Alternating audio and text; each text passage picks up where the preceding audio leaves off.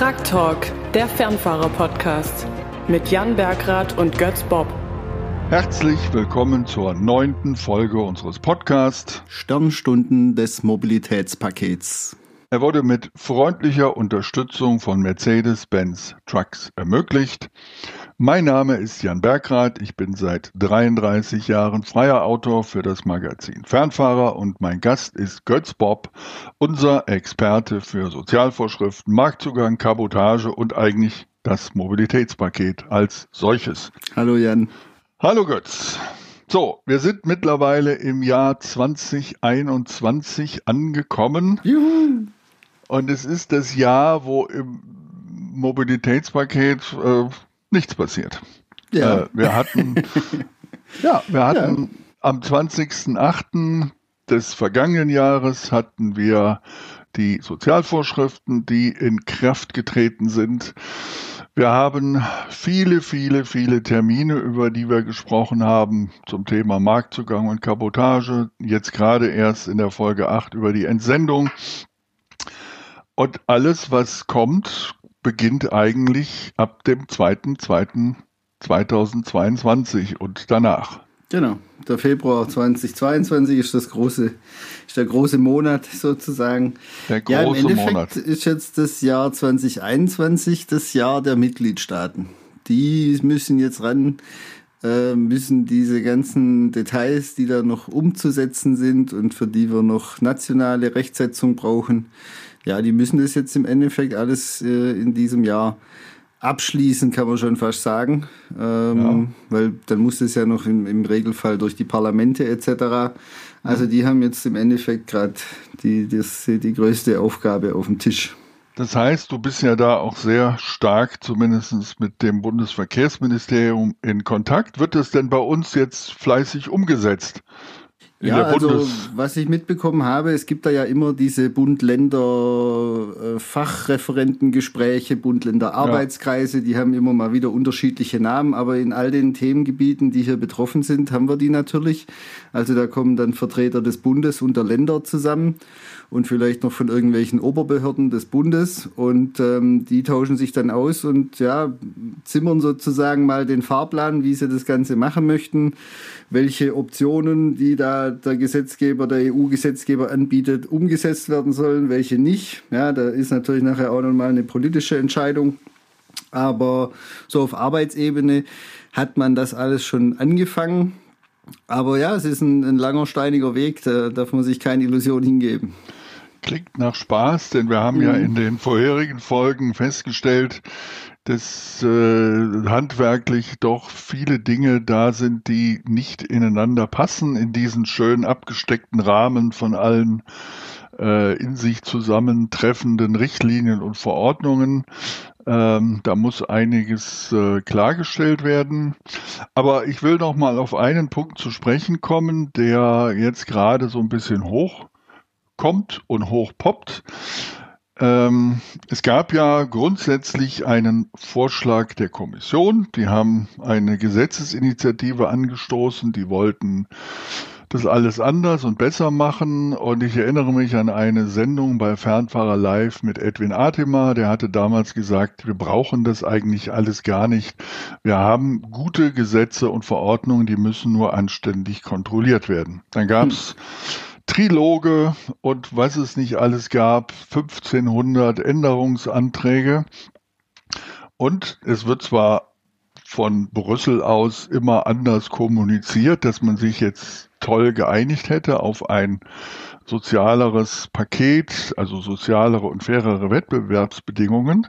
Aber es wird immer etwas verschwiegen, das letzten Endes mit einer Mehrheit aus den sagen wir mal jetzt vereinfacht gesagt, westlichen Staaten, da wo also auch der lukrative Frachtmarkt ist, die Parlamentarier aus den östlichen Staaten und den Randgebieten einfach überstimmt worden. Das ist so.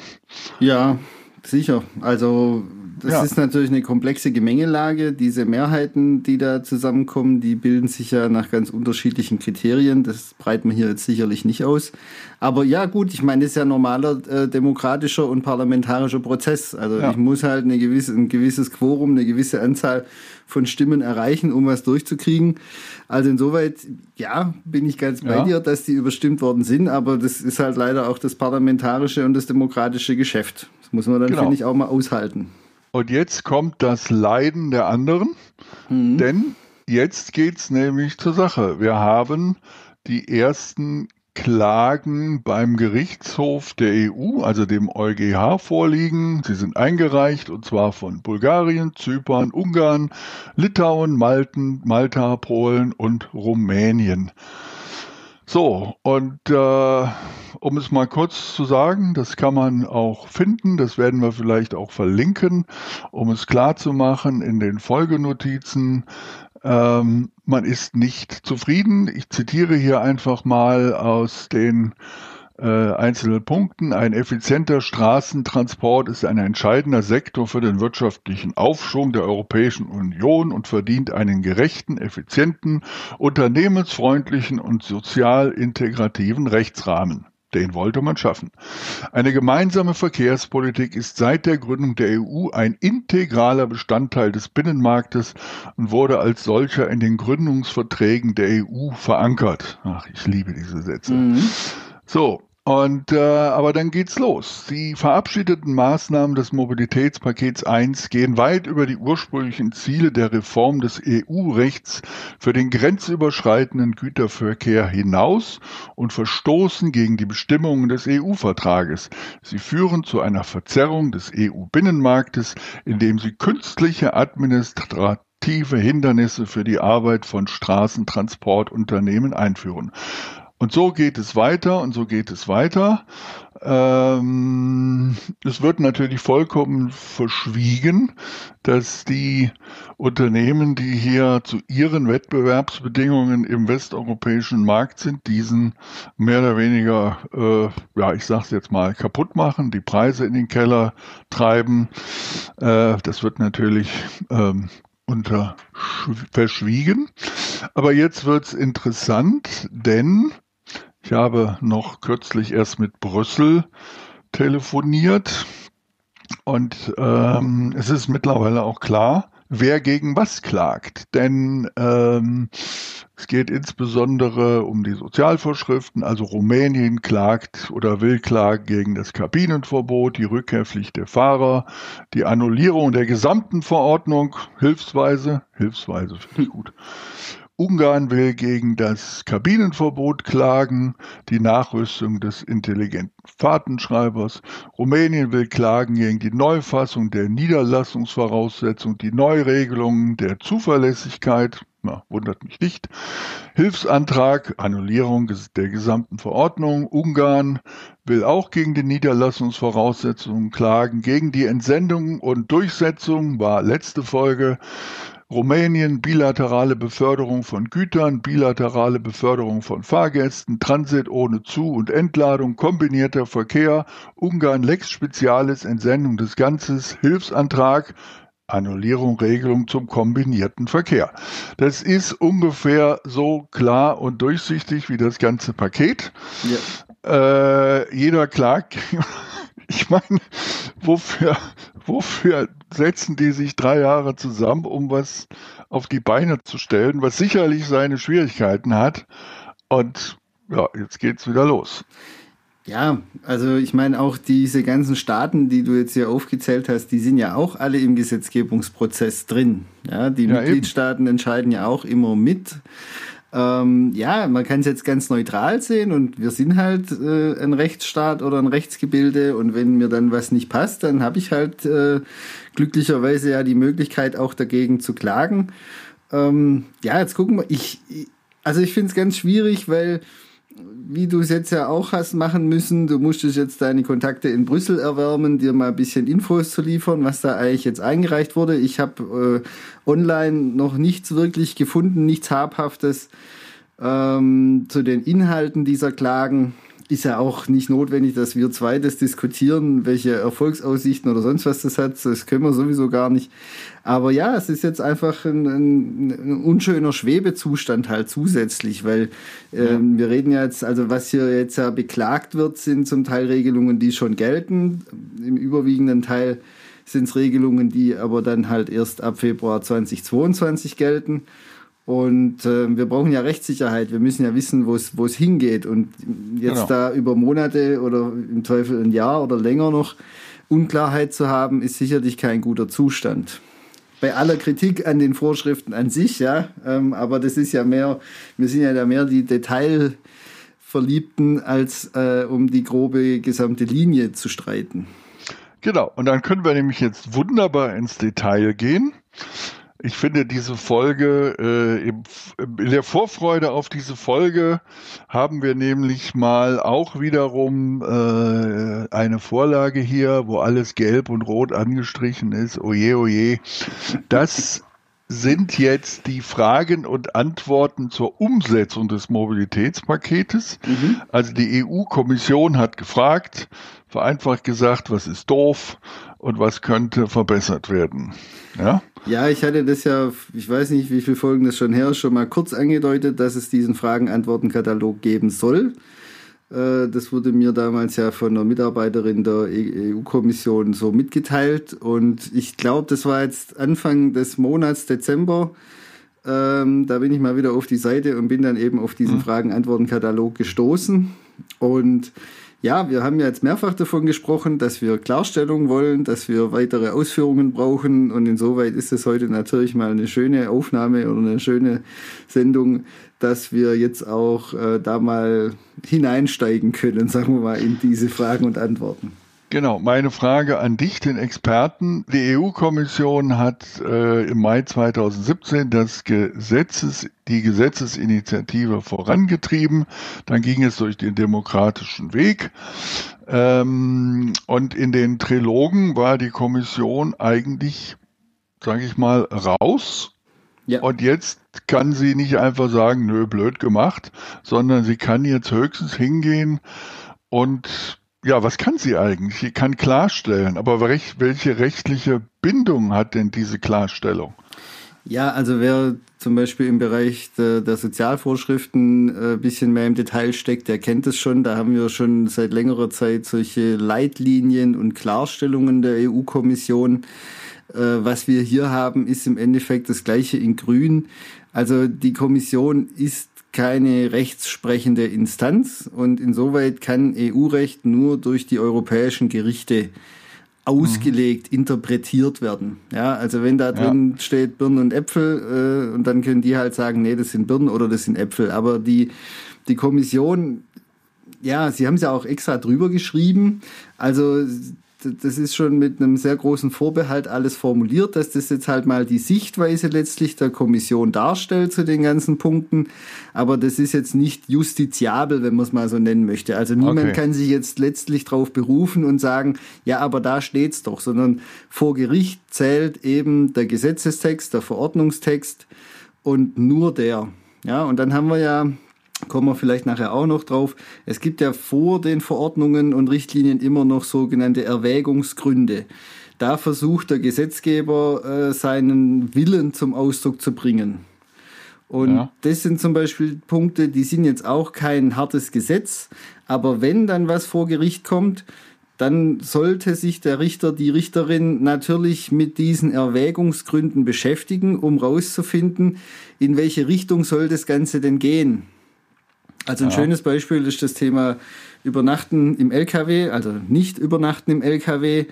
Ähm, da wurde das zum Beispiel dann auch gemacht, dass man sich halt die Erwägungsgründe angeschaut hat von der in Anführungszeichen alten 561 2006 und dann legt man halt den harten Gesetzestext und diese Erwägungsgründe nebeneinander und kommt dann sozusagen in verschiedenen juristischen Verfahren ähm, zu dem Ergebnis, so will der Gesetzgeber das eigentlich haben.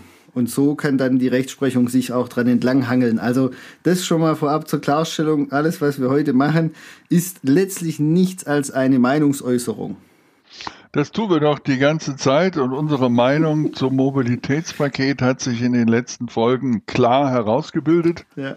Ich würde sagen, wir gehen die mal durch, denn ja, dann können wir auch ein bisschen auffrischen, was wir in den Folgen vorher gemacht haben. Ja. Und beim, beim ersten Querlesen habe ich schon festgestellt, ja, wir werden Freude haben. Mhm. Also, ich also lese mal einfach zur, mal zur generellen Einsortierung. Ja? Das sind jetzt insgesamt zwölf Fragen, die dort beantwortet wurden. Ähm, in, glaube ich, fünf oder sechs verschiedenen Themengebieten. Oder fünf. Genau, dann weiß ich auch, wie wir diesen Podcast nennen, die zwölf Fragezeichen. ja, sehr so machen Idee. wir das. Ja, also, ja. ich habe dich nochmal unterbrochen, bitte. Das macht nichts. Götz, das Schöne ist ja, dass wir im Laufe der Zeit einfach gut aufeinander eingespielt sind und äh, es einfach riesengroßen Spaß macht. Ja. Also, die Frage eins: Wie ist die Verpflichtung zur Rückkehr des Fahrers nach Hause zu verstehen und anzuwenden. Was sind die jeweiligen Pflichten und Rechte des Arbeitgebers und des Fahrers? Wir könnten jetzt ein Quiz machen, wo das steht. Wir machen es nicht. Das ist Artikel 8 Absatz 8a und kommt aus dem Bereich der Sozialvorschriften. Ganz genau. So. Was ist denn jetzt die Oh, ja, also es wird, hier, es wird hier noch ein bisschen ausgeführt, wieso, weshalb, warum ja. gibt es diese Regelung. Ich meine, das haben wir auch schon gemacht. Also es geht darum, die Arbeitsbedingungen der Fahrer zu verbessern und dass die halt nicht übermäßig lange da auf der Straße sind, in Anführungszeichen. Und ähm, ja, was ja schon in der Überschrift ein bisschen schwierig ist, ist das Thema Verpflichtung der Rückkehr des Fahrers und so weiter. Also das haben wir ja schon schwer ähm, relativiert, aber sie machen es jetzt halt hier schon so. wieder. Genau, das ja. heißt, die, die haben, stimmt gut, dass du es ansprichst. Die mhm. haben also quasi in ihrer eigenen Frage den Fehler ihrer eigenen Verordnung schon wieder in die ja. Frage gestellt.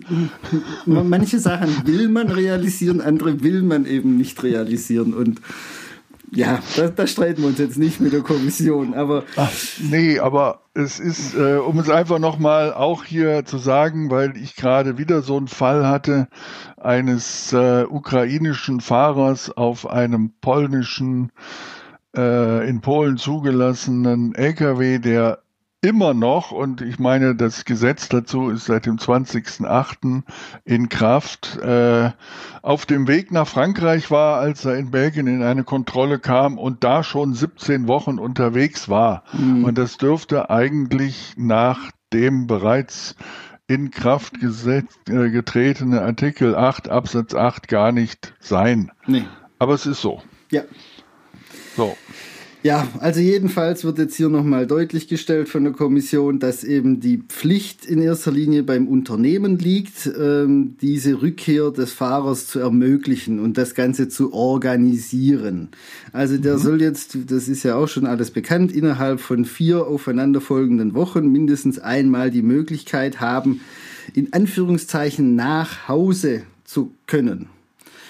Und ähm, was wir genau. auch in unserer Folge, wo wir das Thema behandelt haben, sehr breit diskutiert haben, ist dieser Weichspüler in Form dieser Betriebsstätte des Unternehmens, der der Fahrer normalerweise zugeordnet ist.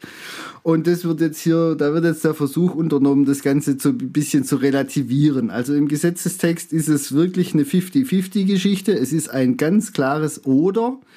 Und ähm, die Kommission unternimmt jetzt hier den Versuch, ähm, dieses Wahlrecht ähm, mehr wieder Richtung Fahrer zu drücken. Also dass er, weil da wird jetzt eben genau so ein Erwägungsgrund, wie ich es vorhin schon mal angedeutet hatte, ins Feld geführt.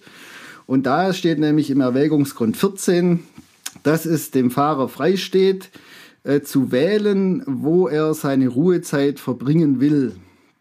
Mhm.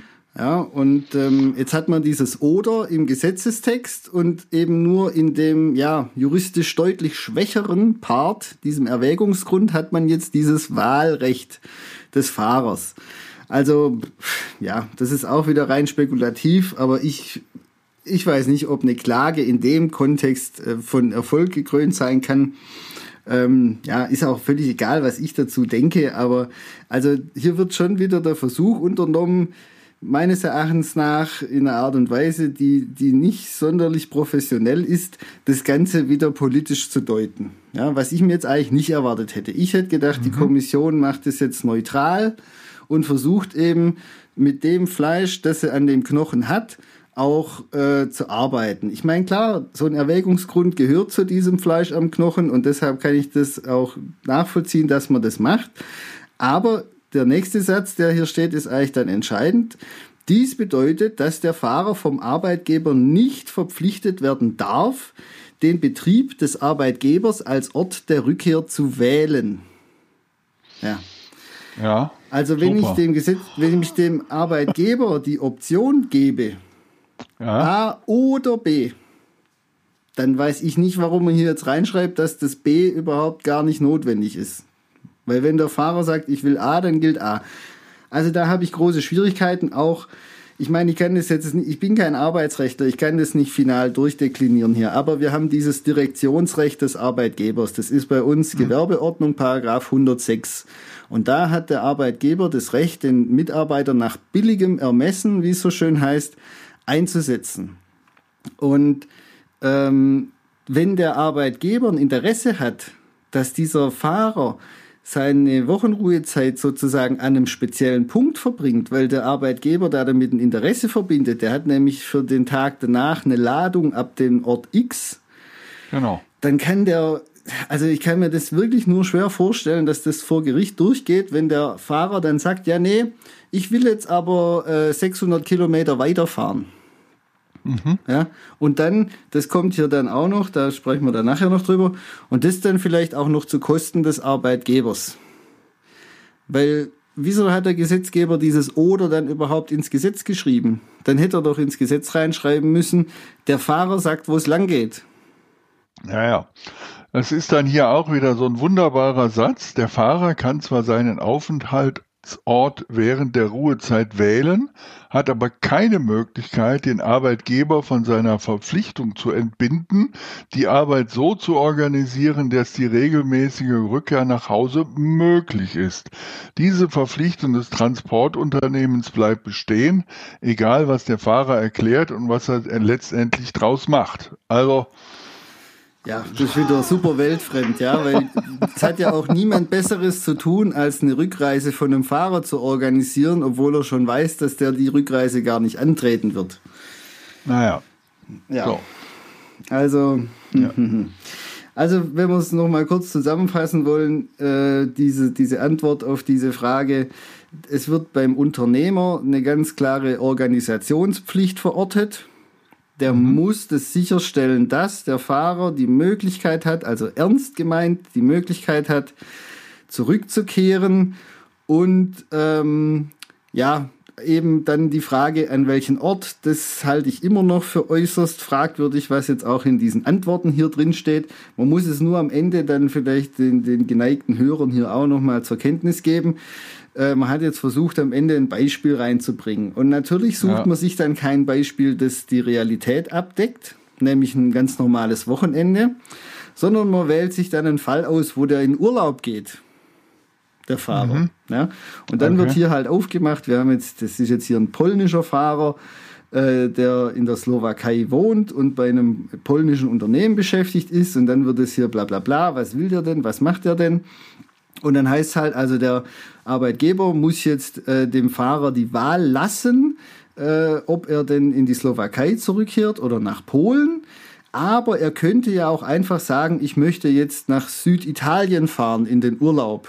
Und dann geht es halt noch um so eine Frage, ähm, ob da damit dann alle Rechte und Pflichten erfüllt sind. Also in dem Fall hieße das, der, der Arbeitgeber weiß, der will jetzt Urlaub machen in Süditalien, aber er muss jetzt trotzdem organisieren, dass der nach Polen oder in die Slowakei käme. Also mit anderen Worten glaubt die Kommission, dass ein Fahrer, der 17 Wochen zwischen Frankreich und Spanien hin äh, fährt, dann ausgerechnet in Süditalien Urlaub machen will. Ja, in Monaco Irgendwie. macht er Urlaub. genau. Das ist aber auch Frankreich. Ja. Ähm, Entschuldigung. So, das Ganze ist sowieso russisch Roulette hier. Ja, also, ja. Ähm, nee, also. ja. ja, es ist, es ist Hanebüchen. Also für mich so. ist das ganz klar, ich, habe das jetzt in einem anderen Beispiel schon mal gebracht. Wenn ich jetzt in Brüssel bin, ja, gehen wir mhm. schön nach Brüssel. Der Fahrer hat seine letzte Entladung in Brüssel und hat auch seine nächste B-Ladung nach der Wochenruhezeit wieder in Brüssel. Und dann wird er für diese, dann kann der noch so gern an die Nordsee fahren, von Brüssel aus aber dem sein LKW wird der dafür nicht benutzt, weil dann ist keine Ruhezeit da, weil dann diese Lenkzeit mit dem LKW aufzeichnungspflichtig wäre. Und ich kann mir nicht vorstellen, ähm, dass der Fahrer, gerade die, über die wir hier reden, ja, dass ja. die jetzt sagen, ja, ich kaufe mir jetzt ein Zugticket und fahre jetzt äh, vier Stunden mit dem Zug an die Nordsee, halte mich dann dort einen Nachmittag, eine Nacht und einen Vormittag auf und fahre dann wieder mit dem Zug zurück nach Brüssel, damit ich dann am, am Montag oder Sonntag nachts noch äh, hier mein Fahrzeug wieder übernehme. Also das ist doch völlig weltfremd, so eine, so eine Story hier aufzuziehen, wie, welche Rechte der Fahrer da hat, wenn wir genau wissen, wie die Realitäten draußen aussehen. Ja, aber das Problem ist ja, äh, die meisten Menschen, die in Brüssel arbeiten, das musste ich leider mehrfach schon feststellen, haben eben nicht den Einblick, was draußen wirklich äh, passiert. Ja. Ich kenne Parlamentarier, die haben einmal eine Nacht im LKW verbracht und meinten dann zu wissen, was es heißt, ja. ein ganzes Wochenende im LKW zu verbringen. Ähm, aber okay, das ist, das ist das alte Problem der Politik. Politik ja. sind halt Politiker und LKW-Fahrer sind LKW-Fahrer und äh, Gut, ja. wir kommen hier nicht weiter. Nee, wir gehen äh, zur nächsten Frage. Wir gehen zur nächsten Frage. Was sich aber auch hier schon andrängt, was sehr, sehr spannend ist, ist immer wieder die Beweisführung. Das ist nämlich ein hochinteressantes Teil, mhm. weil ähm, ja, wir haben bei Lenk- und Ruhezeiten, da gibt es einen digitalen Tacho und demnächst einen intelligenten digitalen Tacho und einen, der noch intelligenter ist. Äh, da ist einfach klar, der Fahrer hat gefahren, der hat das, das ist als Beweis, wenn er zu lange unterwegs war. So, ja. das kann man zwar manipulieren, aber so. Und jetzt kommen wir zu dem zentralen Thema, was uns auch schon die ganze Zeit beschäftigt. Es geht ja darum, dass die Fahrer nicht monatelang unterwegs sind, dass sie nicht im LKW übernachten dürfen. Aber es ist nirgendwo festgelegt, dass der Fahrer beweisen muss, wo er das getan hat. Aber hier als Vorpunkt noch die Frage, wie muss das Verkehrsunternehmen nachweisen, dass es die Arbeit so organisiert hat, dass die Fahrer der Fahrer die Möglichkeit hat, entweder zum Wohnort oder zur Betriebsstätte zurückzukehren. Mhm. Ja, wie muss er das wie muss er das beweisen und vor allen Dingen wem? Ja, also es steht schon im Gesetz drin ähm, und auch in den Erwägungsgründen, dass dazu Fahrtenschreiberaufzeichnungen, Dienstpläne und andere Unterlagen äh, hergenommen werden sollen. Ja, das ist ja. also das eine. Und ähm, wenn ich jetzt die Rückreise des Fahrers irgendwie dann organisiert und umgesetzt habe, dann habe ich ja äh, weitere Dokumentation. Hier werden zum Beispiel Fahrkarten und sonstige Nachweise für andere Reisearrangements genannt. Mhm. Ähm, Reisearrangement. Ich mhm. muss gerade kurz unterbrechen, weil das sehe ich gerade. Das ist auch wieder so klasse. Ein Nachweis, dass ein Fahrer mit einem vom Arbeitgeber zur Verfügung gestellten Kleinbus in Ausrufungszeichen nach Hause zurückgefahren ist. Ja. Das ist auch wieder so super klasse. Der Nachweis, wenn man in einem Kleinbus ist, der Nachtrag im digitalen Tacho. So, ja. und das hätte man hier äh, nämlich, das hätte ich, hätte ich zum Beispiel mal toll gefunden, wenn die, ja. wenn die Kommission hier noch in Klammer reinschreibt, beachte Artikel 9 Absatz 3 der Verordnung 561 2006. Ja? Du sagst es. So ist es. Genau. Ja. Aber wir wissen ja, dass das äh, mal gemacht wird, mal wird es nicht gemacht. Mhm. Ähm, ich weiß, dass es in Deutschland eigentlich sehr selten kontrolliert wird. Ich erinnere mich noch an diese Schwerpunktkontrolle letztes Jahr, wo alle kontrolliert haben. Und dann war ich da mit der Polizei und habe geguckt und habe gefragt, sagen sie, gucken Sie nicht nach, nach äh, wie der Fahrer dahergekommen war. Der war auch aus der Ukraine und reiste dann nach Köln an zu einer Niederlassung einer italienischen Firma. Nö. Ja. Und äh, warum? Ja, warum? warum brauchen wir sowas? Wir, wir machen Schwerpunktkontrolle. Ja. Wir gucken, ob die Ladung gesichert ist und sowas. Und mhm. dann, ja, dann habe ich ihn freundlich gebeten, doch mal nachzugucken und prompt waren zwei ukrainische Fahrer, die nicht nachgetragen hatten, dass sie aus der Ukraine erst zur Niederlassung in Polen mhm quasi für sich selbst gefahren sind und dann mit dem Kleinbus nach Köln kamen und dieser, man kann es nicht oft genug wiederholen, dieser Teil der Anreise ist nachtragspflichtig. Ja. So, genau, das genau. fehlt. Ja, das fehlt jetzt hier in den Ausführungen aber auf jeden Fall, ja. wir merken uns, wir können also ganz viele verschiedene Dokumente und Aufzeichnungen, die wir entweder schon haben oder die sich eben aus dem mhm. Organisationsprozess und Umsetzungsprozess dieser Rückreise ergeben, die können und sollen wir verwenden als Unternehmen. Nämlich nur als Unternehmen, weil für den Fahrer ist das alles nicht mitführungspflichtig. Das steht hier jetzt genau. nochmal explizit drin. Das war schon vorher klar, dass der das nicht mitführen muss. Aber hier heißt es eben, dass es in seinen Geschäftsräumen aufbewahrt und auf Verlangen der Kontrollbehörden des Niederlassungsmitgliedstaats. Des, Nieder so, des Niederlassungsmitgliedstaats, ja. Ja, also das, das kennen wir ja schon. Das ist ja, ja. auch alles okay.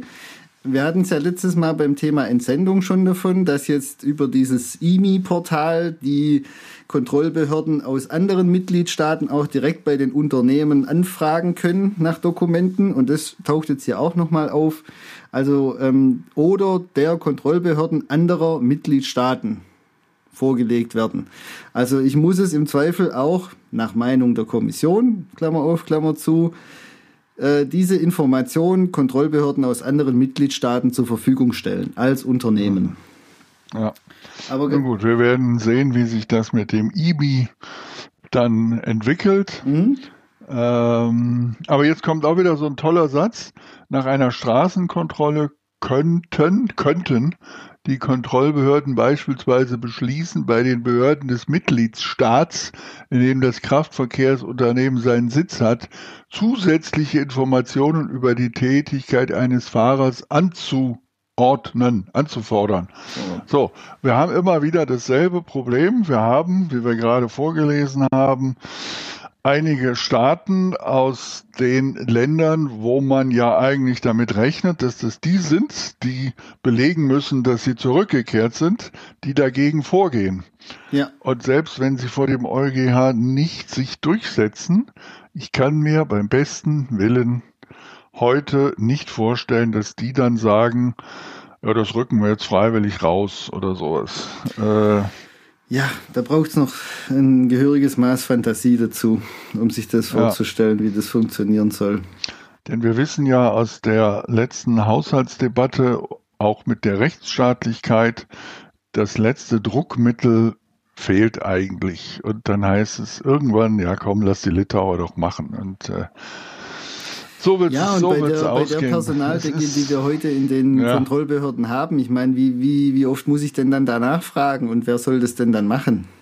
Also das ist mhm. ja eigentlich schon mal so eine rein technische Hürde, die wir da haben. Einfach ja. von den Ressourcen, die da eingesetzt werden.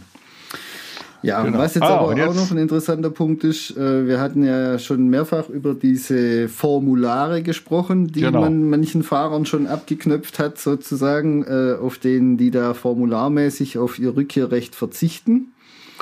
Und ähm, da heißt jetzt eben hier, da das Ganze, diese, diese Verpflichtung des Arbeitgebers, das zu organisieren, ja einfach eine fixe Größe ist, würde das jetzt also nicht funktionieren, dass der Fahrer eine unterzeichnete Erklärung bzw. Verzichtserklärung da wird ja auch noch gleich äh, Bezug genommen, also dass man die, wenn man die zum Beispiel in den Arbeitsvertrag des Fahrers gleich integriert oder eben in einer anderen Form das Ganze dann, wir hatten da ja auch schon mal spekuliert, wenn die Fahrer dann das die Betriebsgelände verlassen oder die, das Gebäude verlassen, dass sie da am Ausgang so einen Stapel an, an Zetteln finden, wo sie sich bedienen können.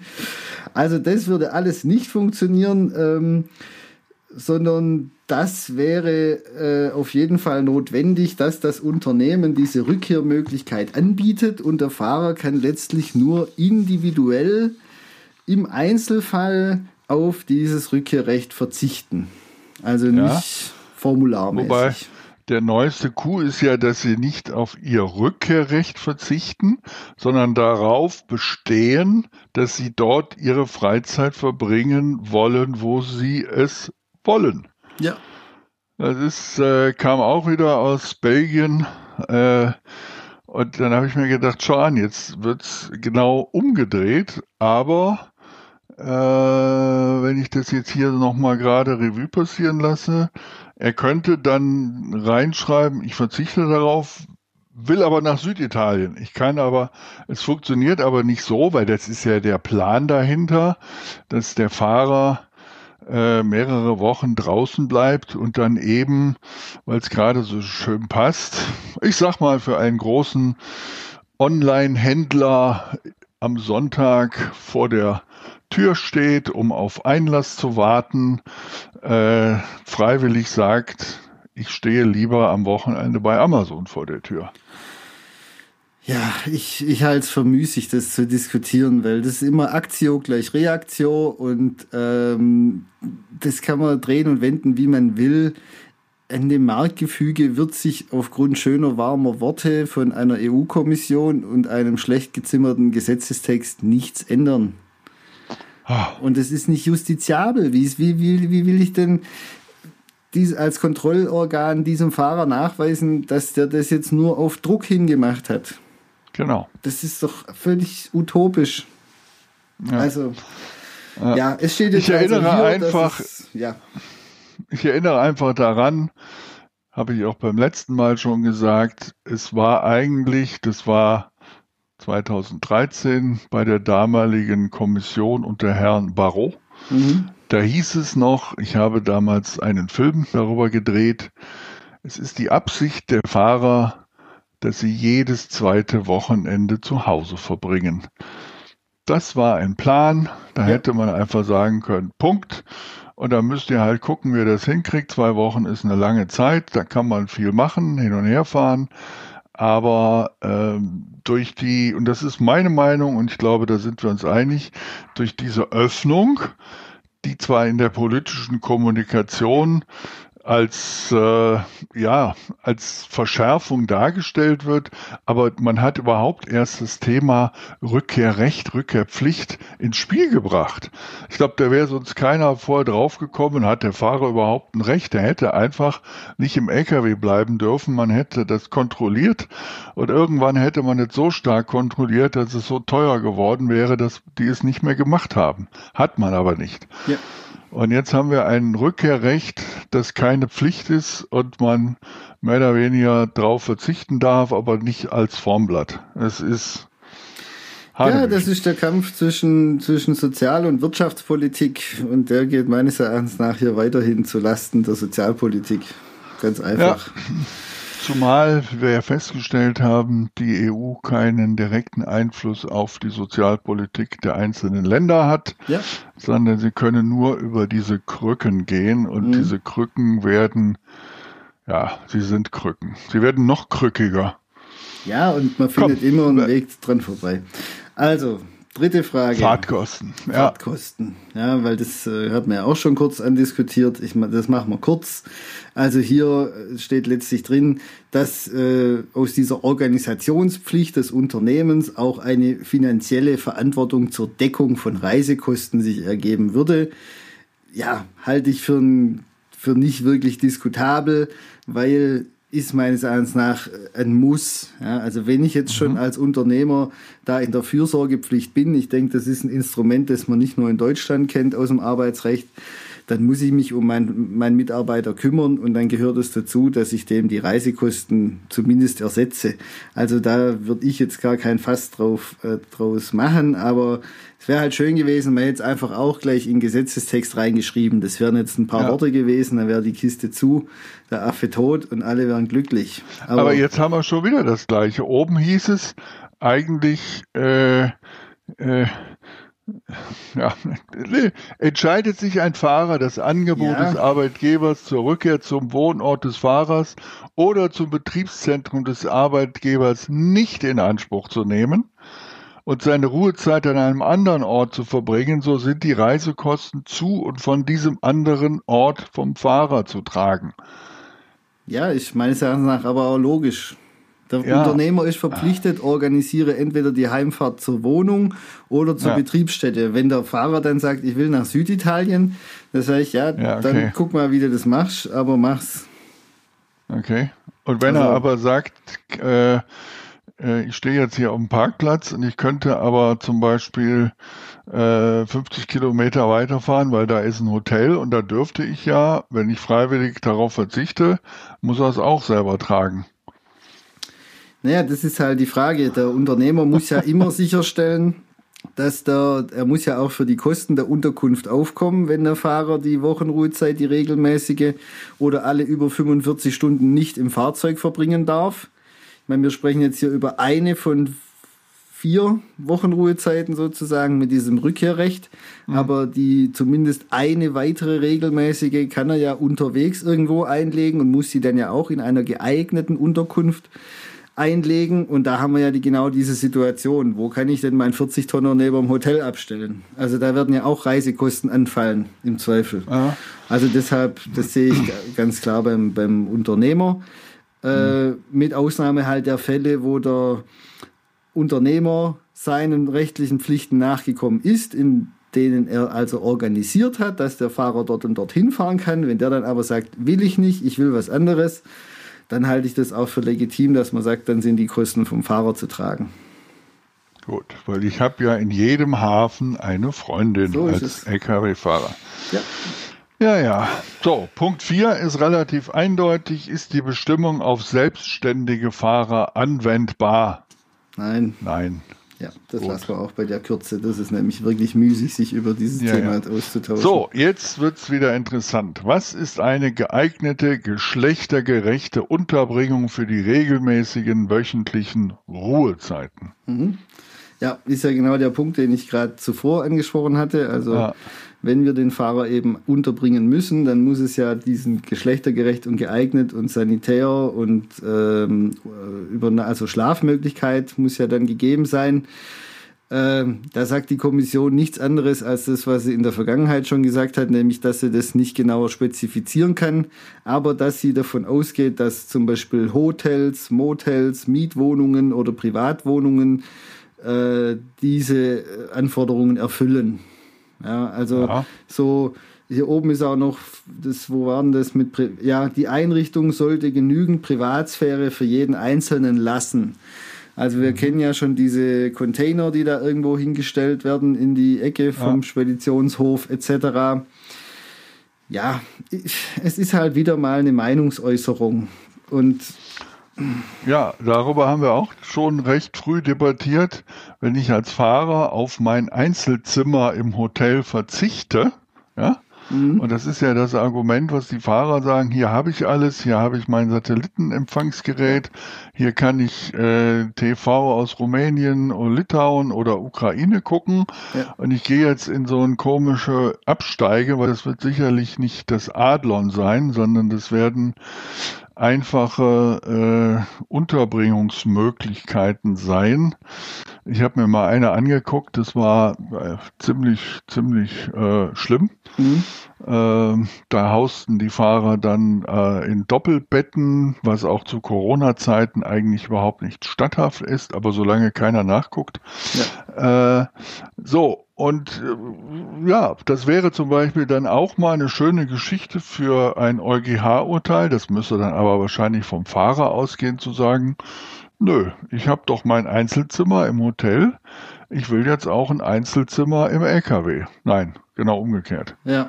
Ja, also es sind halt wieder Einzelfallentscheidungen, die dann im Zweifel ja. gefällt werden und ich weiß auch nicht, ob sowas so hochgehen kann, dass es beim EuGH rauskommt. Mhm. Wir haben, ich, ich, ich bin da auch wirklich nicht drin, aber wir haben zum Beispiel in Deutschland diese Betriebsstättenverordnung, wir haben da ganz viele ja. Reglementarien, gerade die Berufsgenossenschaften hängen da auch drin. Also ich will mich da nicht äußern dazu, aber man hätte es klarer fassen können, ähm, was natürlich wieder zu, für eine Einengung sorgt dann in der Realität.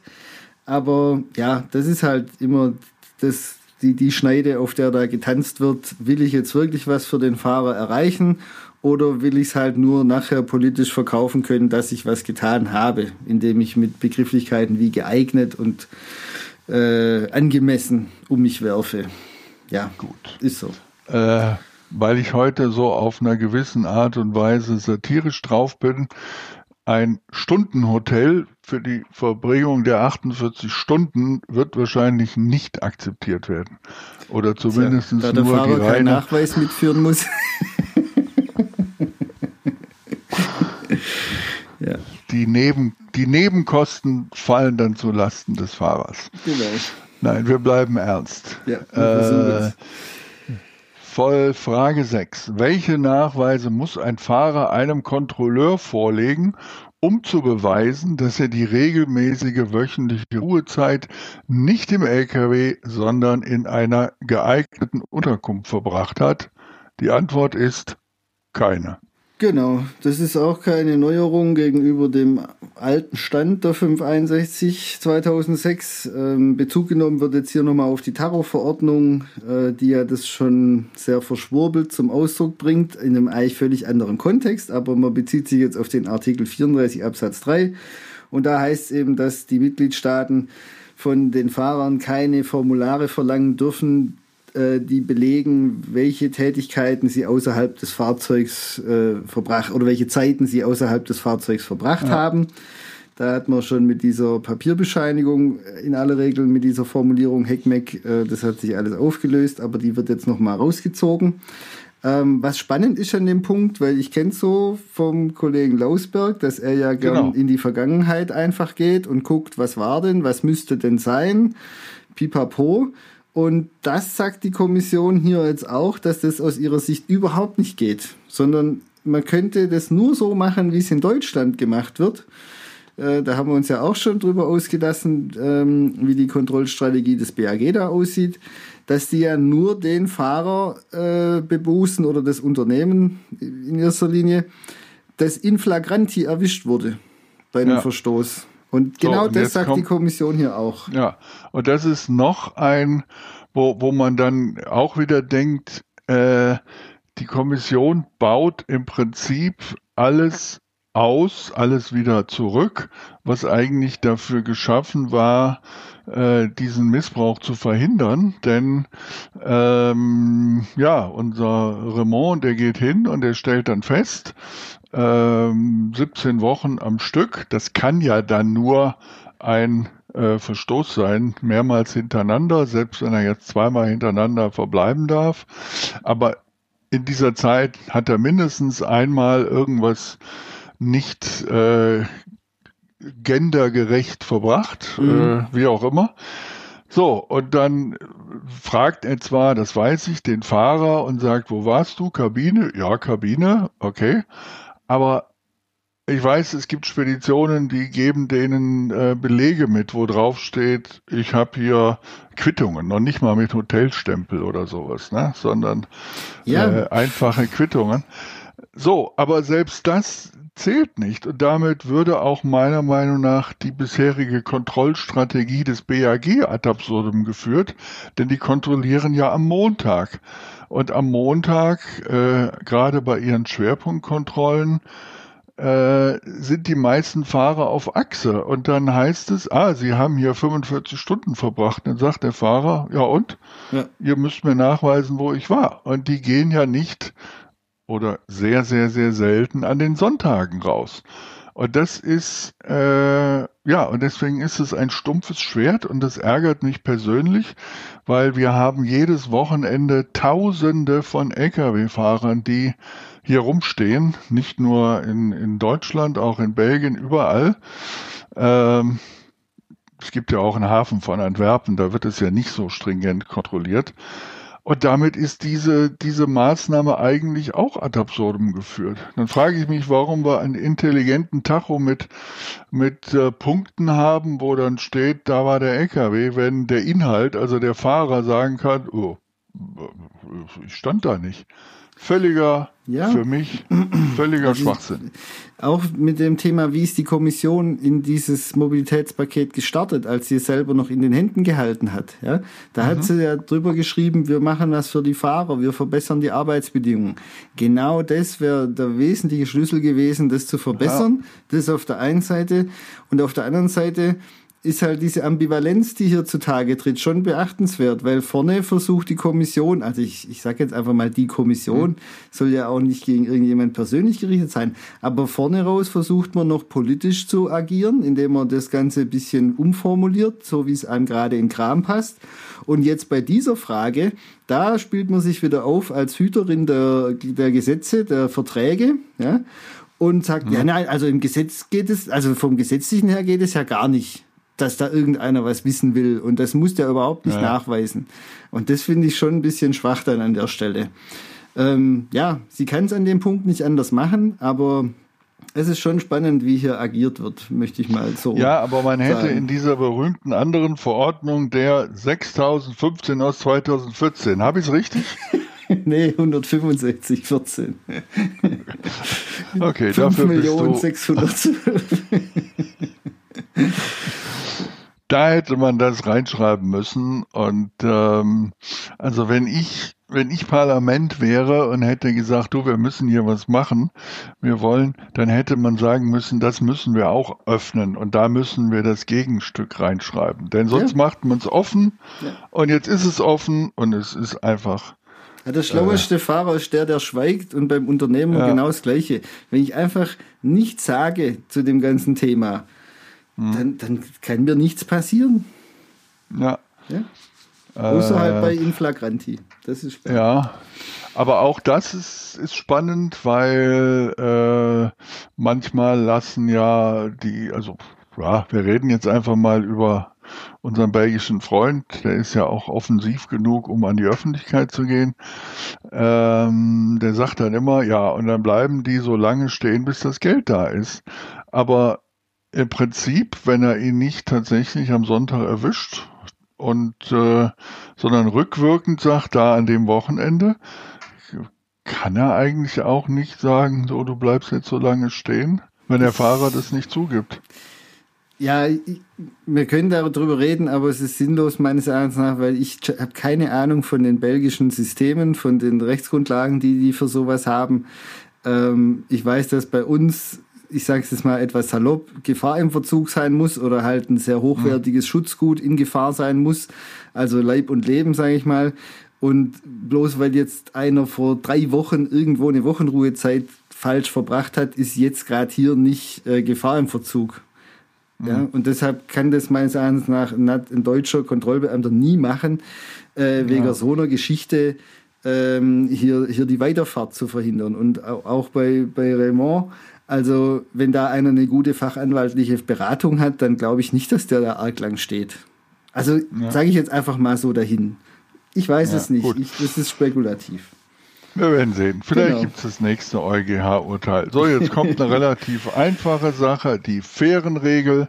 Ja. Muss ein Fahrer, der ein mit einer Fähre oder einem Zug befördertes Fahrzeug auf einer Fahrt von acht Stunden oder mehr begleitet und Zugang zu einer Schlafkabine hat, die übrigen Teile der regelmäßigen wöchentlichen Ruhezeit in einer geeigneten Unterkunft verbringen oder ist es ihm gestattet, diese Teile der regelmäßigen wöchentlichen Ruhezeit im Fahrzeug zu verbringen. Hast du verstanden, was so. du da gelesen hast? Ja, ja, ich weiß. Ich habe das schon verstanden. okay. Der muss, hier unten steht's, ja. daraus folgt, dass der Fahrer vor dem Auffahren und nach dem Abfahren von der Fähre, dem Zug, keinen Teil seiner regelmäßigen wöchentlichen Ruhezeit im Fahrzeug verbringen darf. Das hatten wir auch schon mal. Genau. Äh, er muss also, sagen wir mal, nach Travemünde kommen, muss dort, wenn die Fähre noch nicht losfährt, in ein Hotel. Ja da kommt dann vielleicht das Stundenhotel genau. äh, ins Spiel. Ja. Oh, da gibt es neue Geschäftsmöglichkeiten.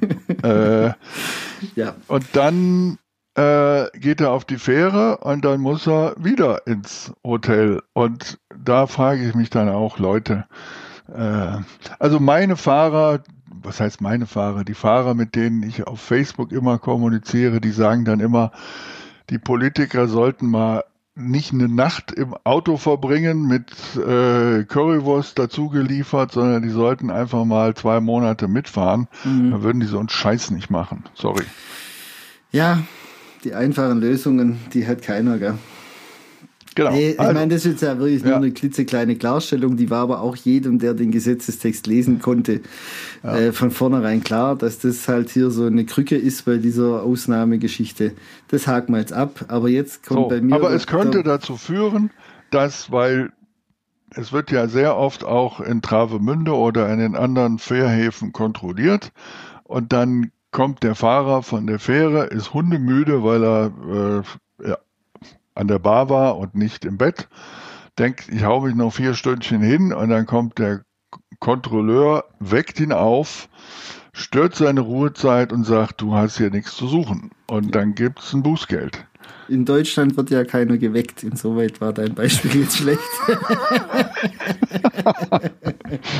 ja, ja, ich, ich, bin ganz bei dir. Deutschland. Nee, also unter den Rahmenbedingungen weiß ich nicht, ob es wirklich mal genutzt wird, hier eine regelmäßige Wochenruhezeit zu unterbrechen.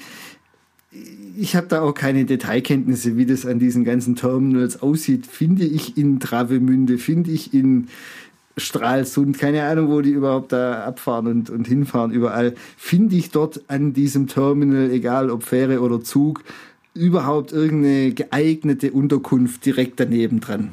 Nein. Ja. Aber in Travemünde gibt es jetzt einen, ähm, einen Parkplatz, wo die Fahrer, die in Travemünde ihren LKW übernehmen, dann ihren Pkw abstellen können. Das, dafür hat man gesorgt. Okay. Ja, da noch Und früher war drauf. es so, früher war es halt anders. Das waren noch die wilden Jahre. In Travemünde gab es eine super gute Trackerkneipe. Da konnte man sich betrinken und dann auf die Fähre fahren oder umgekehrt. Äh, auch das wurde entmenschlicht, sag ich mal. Heute kommen sie betrunken von der Fähre und äh, wollen dann ihren Rausch ausschlafen und dürfen das nicht. Es, äh, nee, komm. Egal. Also. So, jetzt kommen wir zu wichtigen Themen, weil jetzt spielt ja. mir schon wieder der Puls, wenn ich schon die, die Frage schon wieder sehe. Also ich bin so frei und äh, leite mal ein ja, in das Thema. Gerne. Also wir sind jetzt bei unserer tollen Sonderregel im grenzüberschreitenden Güterverkehr mit den zwei ja. reduzierten Wochenruhezeiten hintereinander. Und das, mhm. ich erinnere an unsere schöne Folge mit dem Vor also irgendwas genau. muss vor irgendwas anderem passieren und hier wird jetzt eben die Frage gestellt, wie dieser Ausgleich zu laufen hat. Also ob man diese Ausgleiche dieser beiden Reduzierungen getrennt machen kann, äh, ob man die an irgendwelche anderen mindestens neunstündigen Ruhezeiten dranhängen kann. Und ähm, ja, das ist also für mich die bemerkenswerteste Antwort von allen. Also es wird erstmal zum Ausdruck gebracht, dass das alles hier super eng auszulegen ist, was jetzt auch keine mhm. Neuigkeit ist. Auslegung muss grundsätzlich immer eng sein. Vor allem Abweichungen von dem allgemeinen, von der allgemeinen ja. Richtschnur. So, und also was war jetzt die Absicht des Gesetzgebers? Da äußert sich jetzt die Kommission auch dazu. Nämlich soll Fahrern, die im grenzüberschreitenden Fernverkehr beschäftigt sind, die Möglichkeit gegeben werden, für die regelmäßige wöchentliche Ruhezeit nach Hause zurückzukehren, spekulativ meines Erachtens, und einen Ausgleich für frühere reduzierte wöchentliche Ruhezeiten zu erhalten. Das haben wir auch schon in unserer vorigen Folge dargestellt. Man möchte also einen langen zusammenhängenden Erholungszeitraum. Bis mhm. hier also auch noch keine Neuigkeit. So, jetzt kommt aber der Knaller. In Artikel 8 Absatz 6b der Verordnung ist eindeutig festgelegt, dass der regelmäßigen ja. wöchentlichen Ruhezeit, die nach zwei reduzierten wöchentlichen Ruhezeiten genommen wird, die Ruhezeit vorausgehen muss, also vor, ja, vorausgehen mhm. muss, die als Ausgleich für die beiden vergangenen reduzierten wöchentlichen Ruhezeiten genommen wurde. Ja. Das ist das doch immer wieder Wahnsinn. Vor. Ja? ja? das ist dort also ja. eindeutig festgelegt. Mhm. Und das, da kommt jetzt noch ein Halbsatz reingeschoben, den ich überhaupt nicht verstehen soll. Nämlich, da sollen jetzt nicht noch erst andere Tätigkeiten wie Lenken oder andere Arbeiten stattfinden vor diesem Ausgleich, vor dieser Wochenruhezeit, die dann da kommt. Also das ist eine Satzkonstruktion, die ist im Englischen grauslich, die ist im Deutschen grauslich. Ich verstehe einfach nicht, was da damit zum Ausdruck bringen sollen. Aber jetzt schlägt es dem Ganzen fast den Boden sowas von raus weil jetzt wird gesagt, wie das Ganze zu sein hat. Also es, es war ja, ich wiederhole es nochmal, die müssen vorausgehen. Der Ausgleich muss vorausgehen. der nächsten wöchentlichen ja. Ruhezeit. So, die beiden Ausgleichszeiten müssen also en bloc genommen und an die obligatorische regelmäßige wöchentliche Ruhezeit im Anschluss an die beiden reduzierten wöchentlichen Ruhezeiten angehängt werden. Ja, Moment, entweder vorher oder nachher? Ja. Also, die schaffen es hier echt. Die, die, die sind, keine Ahnung, Hawkins und Einstein zusammen. Die schaffen es, das Raum-Zeit-Kontinuum zu durchbrechen, indem erst was vorher sein muss, was dann aber eigentlich hinterher sein muss. Und zwischendurch darf man nicht arbeiten. Und auch keine Lenktätigkeiten erbringen. Also ich okay. finde es echt der Hammer. Ja. Ich finde es echt der Hammer. Also vor allem eindeutig festgelegt sei das alles, ja. Und da gäbe es ja, ja, überhaupt nichts dran zu kritteln. Und das soll jetzt aber dann, was eigentlich vorher stattfinden soll, das soll jetzt bitte angehängt werden. Ja. Also ich erinnere mich an ein Gespräch äh, im Nachgang an eine unserer Sendungen von Fernfahrer Live. Da haben wir auch über die, das Mobilitätspaket gesprochen. Da warst, glaube ich, sogar du dabei mit dem Ismail Ertug. Mhm. Und dann hieß es, man hat dieses Vor mit Bedacht genommen, um mehr oder weniger wieder in die Nähe von den zwei Wochen zu kommen. Denn wir erinnern uns, es war das Ziel der Kommission, dass der Fahrer spätestens nach zwei Wochen wieder zu Hause ist. Mhm. Also hat man sich gedacht, clever, clever, wir machen jetzt den Ausgleich vorher. Und dann muss er ja noch, ich erinnere mich an unsere Rechnung mit nachweispflichtiger Reisearrangement. Mhm. Yeah. Muss er ja dann irgendwann auch mal losfahren. Und dann ist er nämlich tatsächlich, zwar nicht nach zwei Wochen, aber äh, nach zweieinhalb Wochen dann wieder zu Hause. So, so, so war das geplant. Aber jetzt Tja, fliegt es denen komplett um die Ohren. Ja, ich, ja, ich sag Aus ja, ich krieg Puls, ich, ich fange es ja. gerade erst an. Also auf jeden Fall, jetzt fassen wir es zusammen. Ich finde es ja insoweit schon mal gut, dass jetzt hier sich eine offizielle Stelle dahingehend äußert, dass wir doch wieder im normalen Leben zurück sind und dass wir diesen Ausgleich dieser Verkürzungen einfach hinten dranhängen an diese Wochenruhezeit, die danach kommt. Ja, also wir haben zweimal hintereinander verkürzt. Dann kommt die dritte, die regelmäßige Wochenruhezeit und da packen wir dann den Ausgleich hinten dran. Das nimmt uns ganz, ganz, ganz viele Probleme, wenn ja, sich diese nee, halt. Sichtweise durchsetzt. Ich denke, das andere ist sakrosankt, dass man es vorher machen muss. Oder irgendwie steigt ja, aber ich die jetzt sagen, aus. Ja, nee, das ist ja das, da bist du, kannst ja nur noch perplex sein. Also es ist eindeutig festgelegt, dass es vorher ja. sein muss. Aber wenn es dann darum geht, wie man es zu tun hat, dann muss man es anhängen. So steht es hier drin. Ja, super. Also du denkst okay. dir sozusagen, du hast es vorne ja. schon gemacht, aber tatsächlich machst du es erst am Ende. Und das ist ja dann auch das, das funktioniert rechtlich, weil dann, dann kommen wir nicht mehr in die Bredouille mit unserem 144-Stunden-Zeitraum, auch mit dem Thema wöchentliche Ruhezeit, also muss mhm. in einer Kalenderwoche beginnen. Pipapo, das ist, wenn wir das so sehen, ist das alles easy peasy alles gut, ja, aber trotzdem ist es ein gedanklicher Sprung, der für normalen Menschen nicht machbar ist, das was gleichzeitig vorher und rück und hinterher stattfindet. Und ja, soweit gut. Wahnsinn. Soweit Wahnsinn. Also, ja. Frage 9. Was sind die außergewöhnlichen Umstände, unter denen die Fahrer die tägliche und wöchentliche Lenkzeit überschreiten darf? Wie können solche außergewöhnlichen Umstände kontrolliert werden. Das war die Folge der Wille des Fahrers. Ganz genau. entscheidend. Genau. So. Wir sind jetzt im Artikel 12, also in dieser neuen ja. Sonderregelung, wo ich dann, wenn da was Besonderes passiert ist, am, am Ende der Woche noch nach Hause fahren kann oder halt zur Betriebsstätte. Ja, also ist jetzt hier auch nichts Neues. Wir haben da schon eine Leitlinie der Kommission dazu, mhm. was außergewöhnliche Umstände sind. Ähm, hier wird das nochmal ganz kurz in der Klammer angesprochen, Witterungsbedingungen, Staus, Verzögerungs an den B- und Entladestellen und so weiter. Muss ich halt meinem Einfluss entziehen, pipapo, nichts Neues und ähm, ja, das wird jetzt hier, also im Endeffekt wird hier nur noch mal die Neuregelung ein bisschen Prosatext verpasst, also ver, äh, verpackt. Da geht es jetzt noch drum, dass der Fahrer das Ganze dann natürlich dokumentieren muss, wieso er da äh, von den Lenkzeiten abweichen hat müssen. Und ähm, was ich interessant fand, diese Angabe macht den Fahrer für die eingefügten Informationen verantwortlich.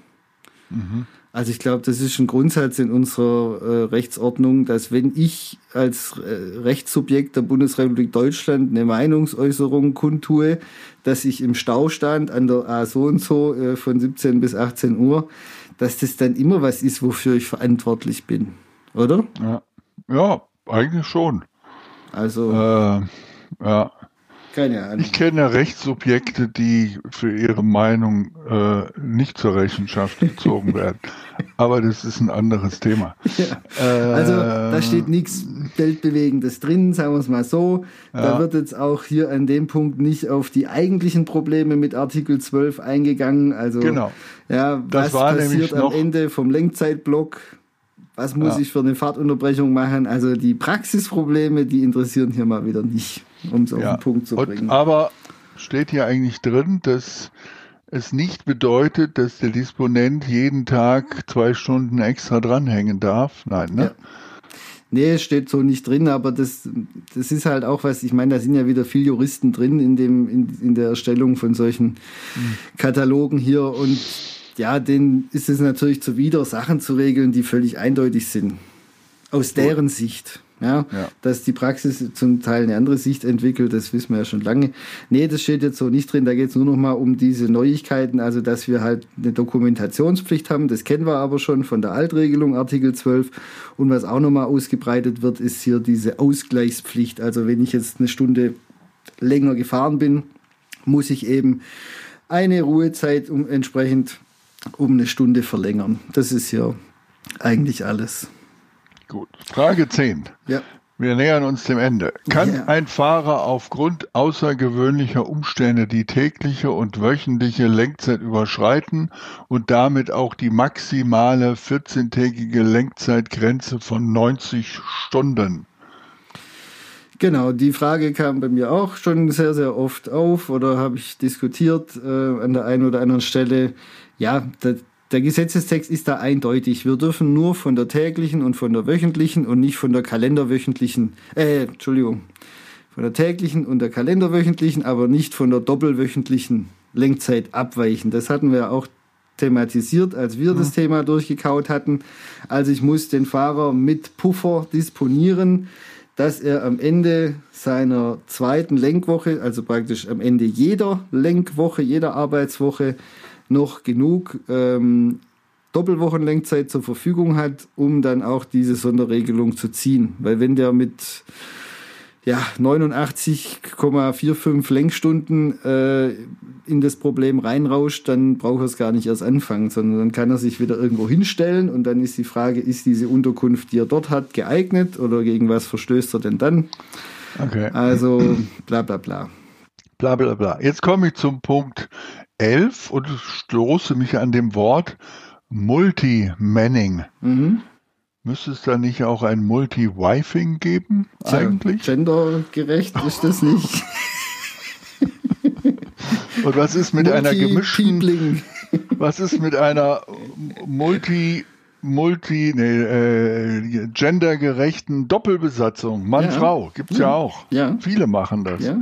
Viele Ehepaare. Multi, Multimanning. Also, ja. Kritikpunkt, das ist. Äh, das geht gar nicht. Das geht gar das nicht. geht gar nicht. Also echt. Multimanning. Speech. Also, ist ein Fahrer, der am Mehrfahrerbetrieb beteiligt ist, nein, wir sagen es jetzt korrekt, ist ein Fahrer, der am Mehrfahrer Fahrerinnenbetrieb beteiligt ist, verpflichtet, eine Pause von 45 Minuten im fahrenden Fahrzeug zu machen, kann die Pause länger als 45 Minuten sein. Ja. Also kurz zur Einsortierung. Ich denke, diejenigen, die jetzt hier gebannt zuhören, die wissen das, wenn wir eine Mehrfahrerbesatzung haben, dann steckt der Fahrer 2 sein Schacht in, äh, seine Karte in den zweiten Schacht des äh, digitalen Fahrtenschreibers und dann wird dort Bereitschaftszeit aufgezeichnet praktisch automatisch. Mhm. Und das war ja schon immer so, äh, dass man dann angenommen hat, dass 45 Minuten dieser Beifahrerzeit als Fahrtunterbrechung gelten. Und jetzt hat man es halt nochmal konkret ins Gesetz geschrieben, weil es da mal ein kleines Problem gab mit Frankreich. Ähm, ja, kommen wir zum Ergebnis. Also er ist nicht verpflichtet, auf dem Beifahrersitz seine Pause zu verbringen. Wenn der Fahrer das möchte, dann darf er auch die Pause außerhalb des Fahrzeugs verbringen. Ja? Während der Fahrt? Nee, natürlich nicht. Ach so. Okay. Ja. Also wenn Gut. der Fahrer sagt, also ich kann mich hier, während wir fahren, nicht erholen, ja. dann hat er sozusagen das grundsätzliche Recht zu sagen, lieber Chef, ich möchte, dass wir das anders machen in Zukunft und dass wir dann am Ende unserer Lenkzeitblöcke jeweils äh, noch 45 Minuten auf dem Rastplatz stehen. Okay. Ja. Aber noch zur Erinnerung, es ist weiterhin nicht erlaubt, die Pause oben im Bett zu verbringen während äh, der Fahrt. Das ist. Äh, was heißt nee, nicht lassen erlaubt? wir das. Ja. Äh, das hat. Man sollte äh, es nicht tun. Man sollte es nicht tun. Ja. Und äh, da gibt's wiederum arbeitsrechtliche, die BG Verkehr. Äh, wir machen jetzt kein neues Fass auf. Ja.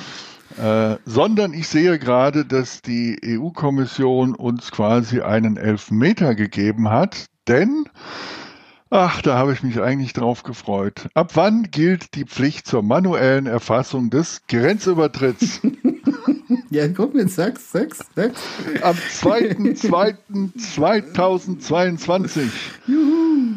Juhu. Ja, Und ich würde sagen, sein. Götz, komm, wir haben jetzt eh die Zeit überschritten. Das war auch schon die neunte Folge. Ja. Vielen Dank fürs Zuhören. Wenn euch der Podcast gefällt, sagt es weiter. Wir freuen uns, wenn ihr diesen Podcast bewertet, zum Beispiel auf Apple Podcast. Ihr findet den Fernfahrer auf Facebook, Instagram, YouTube und Twitter. Wenn ihr Themenvorschläge, Tipps, Fragen und Feedback habt, schreibt uns. Kontaktmöglichkeiten findet ihr in den Folgenotizen. Dort findet ihr auch diesen wunderbaren äh, Gesetzestext der zwölf Fragezeichen. Ne? Die können wir doch da einstellen. Genau. Oder? Können ja. wir ja, ne? Ja, ja. Genau. In Gelb. Ja, ja, das kriegen wir hin. So, und damit sind wir fast am Ende. Wir haben alles besprochen. Wir sind äh, keinen Schritt weiter eigentlich. Ähm, aber um das Ganze abzuschließen, werden wir in der zehnten und letzten Folge unserer Serie Sternstunden des Mobilitätspakets. Es sind so viele Sterne aufgegangen in diesen Folgen. Vor allem die Sterne des äh, gedachten Faustschlags auf den Schädel von manchen Kommissaren. Ähm, so wie bei keine Asterix. Aggression. Nein, nein, keine nein, Aggression. keine Aggression. Nein, aber was ich wirklich sagen wollte, ist, wir werden in der zehnten Folge zum Abschluss dann tatsächlich das noch einmal zusammen mit Professor Dirk Engelhardt, dem Verbandssprecher des BGL, durchgehen und nochmal gucken, was bedeutet das ganz konkret für das deutsche Gewerbe. Äh, was bedeutet es auch, jetzt sind wir wieder bei der Rückkehrpflicht, egal ob sie bis dahin abgeschossen wurde oder nicht. Äh, was bedeutet es zum Beispiel für den kombinierten Verkehr, wenn dann alle Lkw zur gleichen Zeit nach Bulgarien zurückreisen müssen. Ähm, trifft es wirklich zu und ich glaube, das können wir in der Tat machen. Fragen, ob der Logistikstandort Deutschland auch angesichts des Fahrermangels tatsächlich Probleme haben wird, wenn das alles umgesetzt wird, weil das glaube ich schon. Ja, das ist äh, auf jeden Fall ein diskussionswürdiger Punkt und nicht ohne weiteres von der Hand zu weisen, dass das sich natürlich alles ausprägen kann und wird. Aber ja, ich bin ja weiterhin der Überzeugung, dass ein Mensch so dafür gemacht ist, so zwei, drei, vier Monate vielleicht in die Zukunft zu blicken, manchmal auch etwas länger. Also was das alles für den Logistikmarkt äh, für Segnungen und Wirkungen haben wird, äh, ja, ich beteilige mich gern an den Spekulationen, aber wir werden es dann erst sehen, wenn, wenn wir es dann haben. Weil sonst hätten wir genau. ja die ganzen Probleme, die wir jetzt haben, auch noch nicht. Hätte ja 2002, 2003, als man die Osterweiterung gezimmert hat, auch keiner gedacht, dass wir heute da stehen, wo wir stehen. Nee, das ja. ist richtig. Gut, also Götz, ich danke dir. Ich danke dir. Wir hören uns wieder ja. äh, in Kürze zur zehnten Folge und ähm, ja. Genau, dann guten Start ins neue Jahr noch für alle. Eben, dann bis bald. Genau. Auf Wiederhören. Passt auf euch Zeit. auf. Haltet Abstand. Ciao.